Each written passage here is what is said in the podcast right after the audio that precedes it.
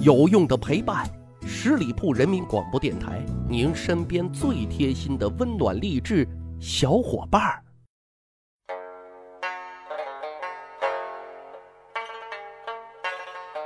趣扒历史，增长见识，密史趣谈。我是大汉。前几年啊，流行一句话：不要崇拜哥哥，只是一个传说啊，酷酷的，很有腔调。历史上啊，有很多哥，也流传了很多传说。但今天啊，要讲的这几位哥，在世俗的眼中啊，他们很任性，很洒脱，甚至很不羁。可是当我们回过神来啊，仔细去品味，才会发现，人家啊才是真正的大神。嗯，只是因为啊，我们的高度不够，自然呢，那是看不穿，也看不透，达不到人家的那个境界。这第一位哥啊，就是王羲之。说到王羲之，如雷贯耳，被称为书圣。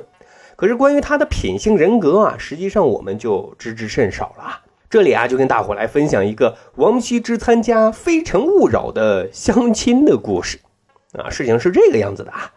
东晋的重臣大将军吃剑，嗯，是一个女儿奴，特别稀罕自己的闺女。闺女的名字呢叫吃玄，长得可心疼人了，而且呢是才思敏捷。老爹吃剑啊，为了女儿的终身大事也是操碎了心，一直严把质量关啊，坚决不让渣男靠近自己的闺女。可是面试来面试去啊，都是一些歪瓜裂枣。一天啊，他突然想到，同事王导王丞相是大家族，而且呢子侄一大堆，听说啊个个也还都是文化人，就决定啊拜访王导，希望两家人啊能结个姻缘。王导知道来意之后啊，很高兴。就对池剑说：“没问题，到时候啊，您安排人来面试挑选，选中哪个就是哪个。”随后呢，双方就约定了日期和面试的时间。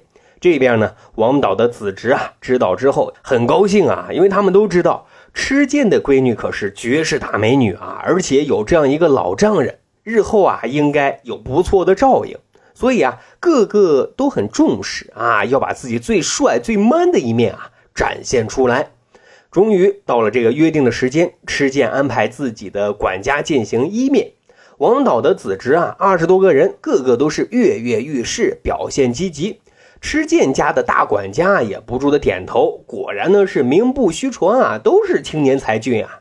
可是哈，在角落的东床上，有一个人画风突变，嗯，引起了大管家的关注啊，因为别人啊都是穿戴整齐、正襟危坐，这个小伙子啊。却是袒腹仰卧，丝毫不注意个人形象啊！难道他走错屋打酱油来的吗？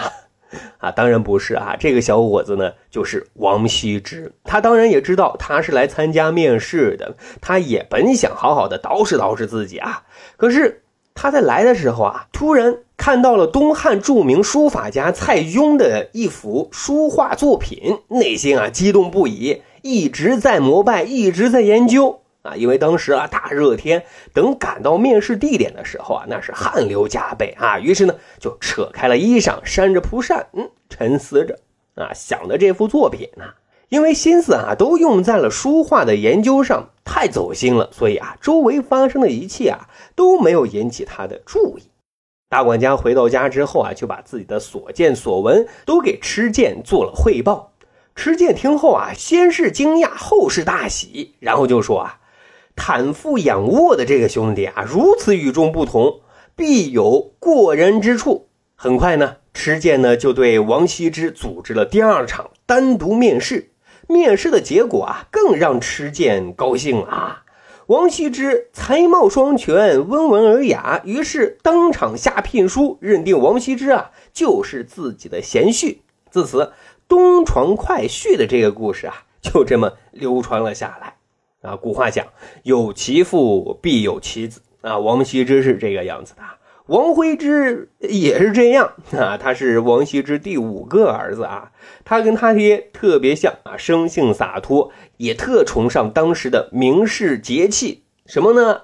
就是不修边幅，胡子拉碴啊。这么说来啊，那时候就流行那种大叔范儿了啊。有这么一个故事。王徽之当时住在山阴县，也就是今天浙江省的绍兴县。一天晚上啊，下起了鹅毛般的大雪啊。他从睡眠中突然惊醒，哎，就让仆人啊打开窗户，斟上酒，自斟自饮，欣赏雪景。突然啊，好像是触景生情，想到了好朋友戴逵。戴逵呢是当时的名士，著名的美术家、雕塑家。可是他这个好朋友戴逵啊，当时住在绍兴曹娥江上游的单县。但是呢，他是行动派啊，说走就走。于是呢，简单收拾东西啊，就连夜乘船跟着仆人一同前往，啊，要探望故人。经过这一晚上的折腾啊，终于可算是到了。可是马上就到人家戴逵家门口的时候，他却非常任性的对仆人说了一句：“回家。”仆人心里无数惊叹号呀。王徽之看仆人很惊讶，就对仆人说：“我探望他是趁着兴致前往，但是啊，现在兴致全无，所以就返回了。啊，我为什么一定要进他的家门呢？” 说来也对啊，但是仆人内心可能是无数土草泥马奔腾而过，这是作什么鬼呢？再讲讲第三位哥啊，杨曼。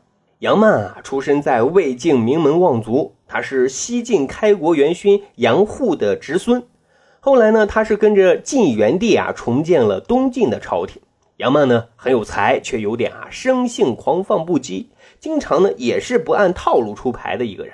古代跟现在很多都是一样的，比如说升迁了都要请大家吃饭啊，大家来庆贺庆贺。杨曼当时升任首都市长，也宴请大家啊。可是他请客吃饭有一个特点，就是没规矩是最大的规矩啊！什么意思呢？就先来后到，来得早的坐上座，来得晚的就只能将就着坐。杨曼可不管你是什么官，官位再大，宴席的座位都是按这个先来后到安排的。